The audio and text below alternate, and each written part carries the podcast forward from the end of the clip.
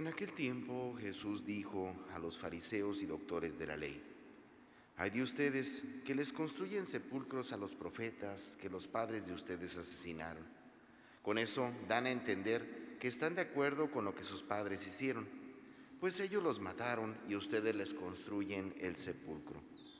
Por eso dijo la sabiduría de Dios, yo les mandaré profetas y apóstoles, y los matarán y los perseguirán para que así se les pida cuentas a esta generación de la sangre de todos los profetas que han sido derramada desde la creación del mundo, desde la sangre de Abel hasta la de Zacarías, que fue asesinado entre el atrio y el altar. Sí, se lo repito, a esta generación se le pedirán cuentas. Hay de ustedes, doctores de la ley, porque han guardado las llaves de las puertas del saber. Ustedes no han entrado y a los que iban a entrar les han cerrado el paso.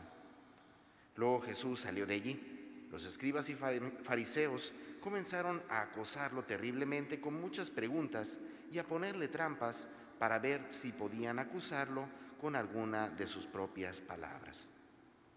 Bueno, hermanos, continuamos nuestro caminar. Recordarán ustedes, estamos leyendo la carta del apóstol San Pablo a los romanos.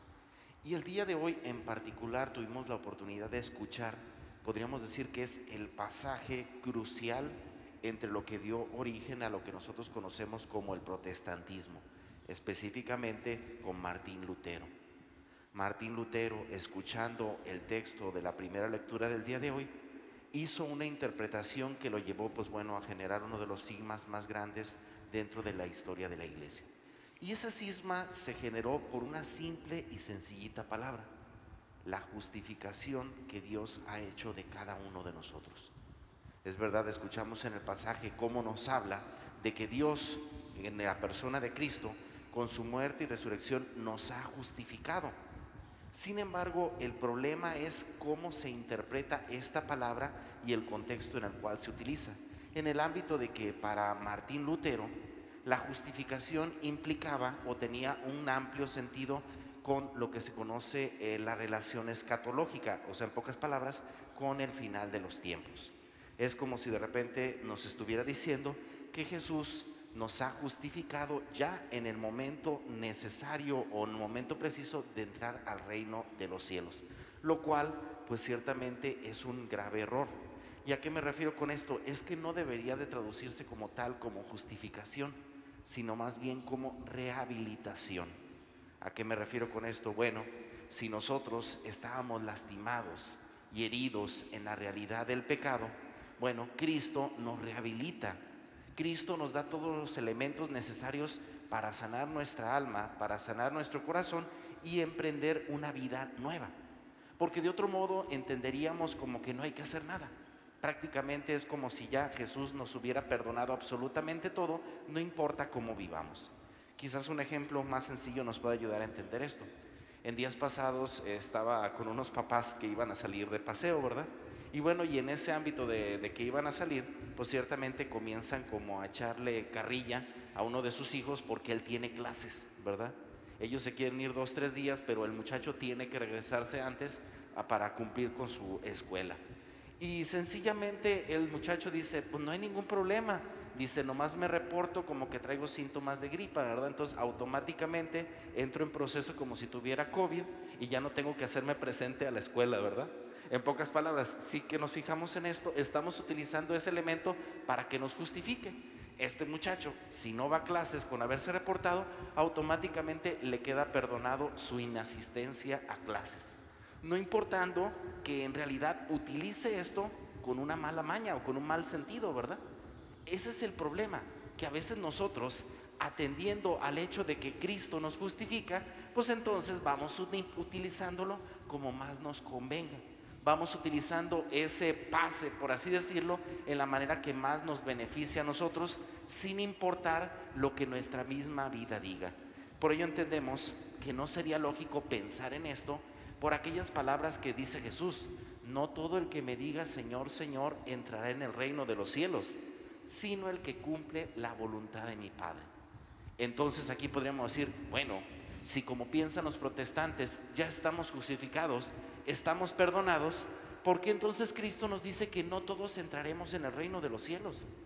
Se están contradiciendo, no es que se contradigan, sino que, insisto, estamos malinterpretando los pasajes de, este, esta carta de Pablo y nosotros estamos creyendo que se refiere precisamente al momento escatológico de encontrarnos cara a cara con Dios, sino que en el fondo se refiere pues a la sanación, a la salud que Dios nos da para poder vivir esos pecados. En pocas palabras, nosotros podemos cometer un pecado, nosotros podemos cometer un pecado mortal y sabemos que ese pecado mortal no nos permitiría entrar al reino de los cielos. Sin embargo, la gracia de Dios y el hecho de que Dios mismo murió por ti y por mí, nos permite acercarnos a la gracia de los sacramentos, en los cuales podemos recibir entonces el perdón de los pecados. Es aquí donde entendemos cómo la muerte de Cristo no nos justifica, sino que nos rehabilita. Si estábamos lastimados, si estábamos dañados por el pecado, ahora nos concede el perdón y la gracia pues para poder seguir caminando, para cuando seamos llamados por Dios, pues ciertamente poder entrar a la gloria de Dios. Por otra parte, y aunque sea muy somera en el Evangelio del día de hoy, se hace énfasis a la importante misión que tenemos todos nosotros como profetas. Recordemos que con el hecho de ser bautizados somos ungidos como sacerdotes, profetas y reyes. Y en este sentido, el ámbito profético no podemos negar que con el paso del tiempo ha ido a menos. Y me refiero aquí a que ha ido a menos, a que muchos de nosotros, con el supuesto afán de evitarnos conflictos, con el supuesto afán de vivir una fe tranquila, en paz y sin problemas, simplemente nos quedamos callados.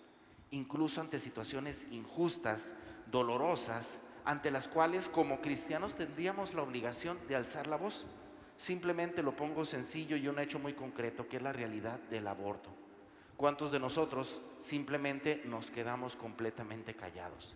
No decimos nada y dejamos que las cosas sigan.